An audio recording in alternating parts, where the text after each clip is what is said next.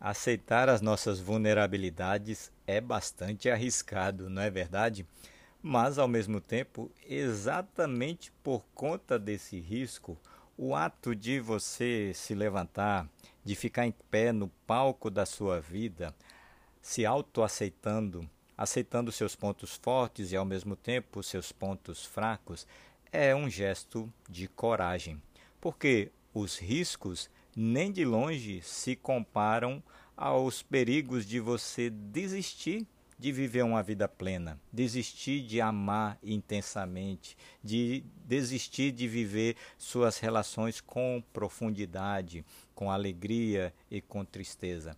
Então, muitas vezes, com medo e com vergonha de das vulnerabilidades ali, né, dos altos e baixos, a gente vai desistindo de viver uma vida plena. E agora que estamos iniciando o ano e que sempre é um momento propício para a gente fazer reflexões inspiradoras, agradeço a sua companhia. Eu, Flávio Hiramini, trago aqui então o 14 episódio deste podcast refletindo sobre um certo modismo que existe quando as pessoas dizem: Olha, neste ano, seja a melhor versão de você mesmo, se reinvente neste ano. Ora, se você realmente vai buscar ser a sua melhor versão a partir de um desejo de crescimento, de expressar melhor o seu talento, de se autoaceitar e com isso você crescer, maravilha. Mas refletindo aqui comigo, veja se você concorda, veja se você discorda. Acredito que existe também uma certa sombra nesse, nessa coisa de você buscar o, a melhor versão de si mesmo, se ela vem como fruto de uma não aceitação da sua autoimagem neste momento. E isso é realmente bastante perigoso, não é?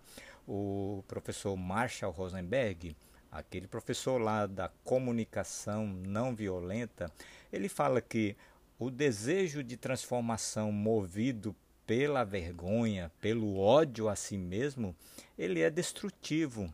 E olha, eu vejo que muitas pessoas é, multiplicarem, sabe, uma coisa meio intensa de você se enxergar como você está agora e que uma vida medíocre que você está levando e poxa, você precisa então projetar um novo, uma nova autoimagem.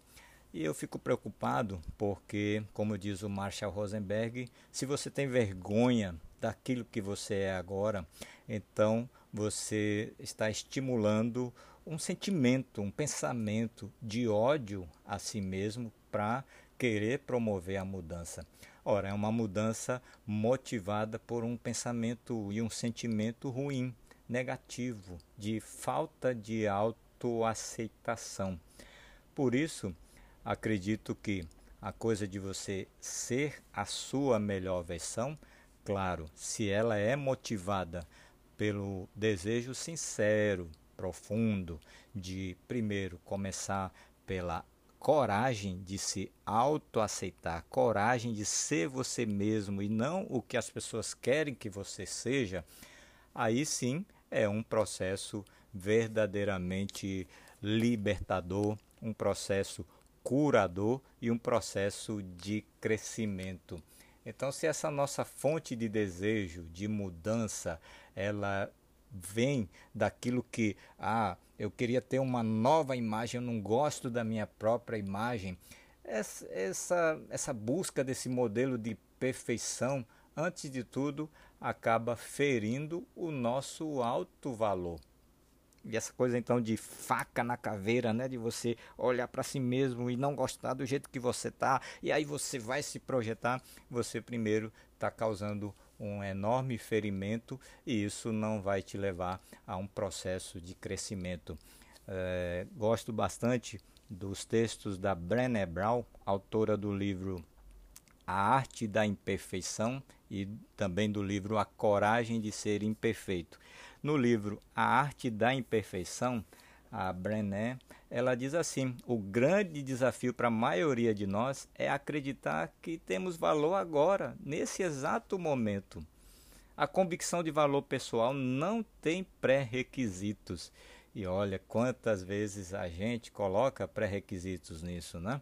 Então, muitos de nós, é, como diz a Brené Brown, vamos criando consciente ou inconscientemente, vamos recebendo essas informações de uma longa lista de pré-requisitos. E ela menciona aqui, eu vou ler aqui para você no, na página 44 da Arte da Imperfeição.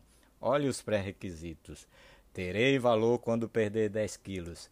Terei valor se conseguir engravidar. Terei valor se eu ficar sóbrio. Terei valor se todos acharem que sou um bom pai ou que sou uma boa mãe.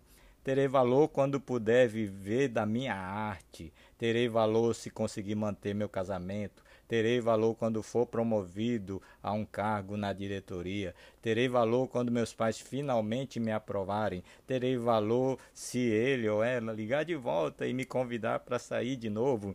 Terei valor quando conseguir fazer tudo que tudo, né? sem parecer que me esforcei.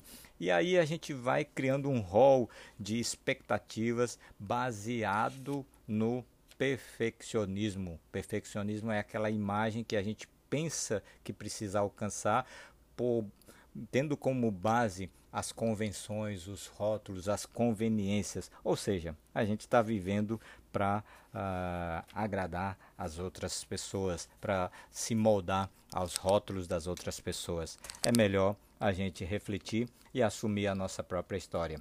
Então eu concluo aqui o papo de hoje também com mais um texto da Brené Brown na página 23 da Arte da Imperfeição, que ela diz assim: Assumir nossa história pode ser difícil, mas nem de longe é tão difícil quanto passarmos a vida fugindo dela. Aceitar nossas vulnerabilidades é arriscado, mas nem de longe é tão perigoso quanto desistir do amor, do pertencimento e da alegria. As experiências que mais nos tornam vulneráveis. Só quando tivermos coragem suficiente para explorar as trevas é que descobriremos o poder infinito da nossa luz. Então, é este é o convite que deixo aqui para você refletir comigo sobre a aceitação das suas próprias vulnerabilidades, porque sendo generoso com você mesmo, você está tendo a coragem de ser você mesmo. Muito obrigado. Namastê. Tchau.